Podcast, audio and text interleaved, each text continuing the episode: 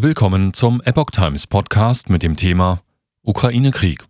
AKW Saporoschja nach russischem Angriff vom Stromnetz abgeschnitten. Ein Artikel von Epoch Times vom 9. März 2023. In der Nacht gab es weitere russische Angriffe auf die Ukraine. Das AKW Saporoschja wurde vom Stromnetz abgetrennt.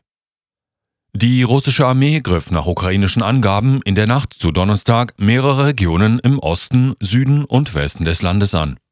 Auch aus der Hauptstadt Kiew wurden Einschläge gemeldet.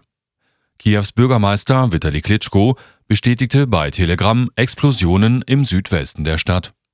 Etwa 15 Prozent der Bürger seien zwischenzeitlich ohne Strom gewesen. Unterdessen wurden auch im Raum Odessa im Süden sowie in Charkiw im Osten des Landes Angriffe gemeldet. Ziel war offenbar vor allem die Energieinfrastruktur.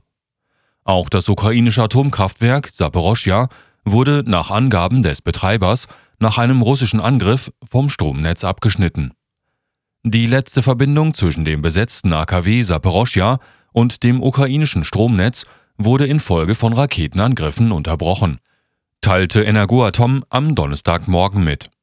Derzeit laufe das AKW mit Hilfe von Dieselgeneratoren. Russland hatte das Atomkraftwerk Saporoschja im Süden der Ukraine kurz nach Beginn des Krieges im Februar besetzt. Seit Monaten beschuldigen sich Moskau und Kiew gegenseitig, für Angriffe um und auf das Atomkraftwerk verantwortlich zu sein. Das größte AKW Europas liegt in der von Russland für annektiert erklärten Region Saporoschja, nicht weit von der Front entfernt.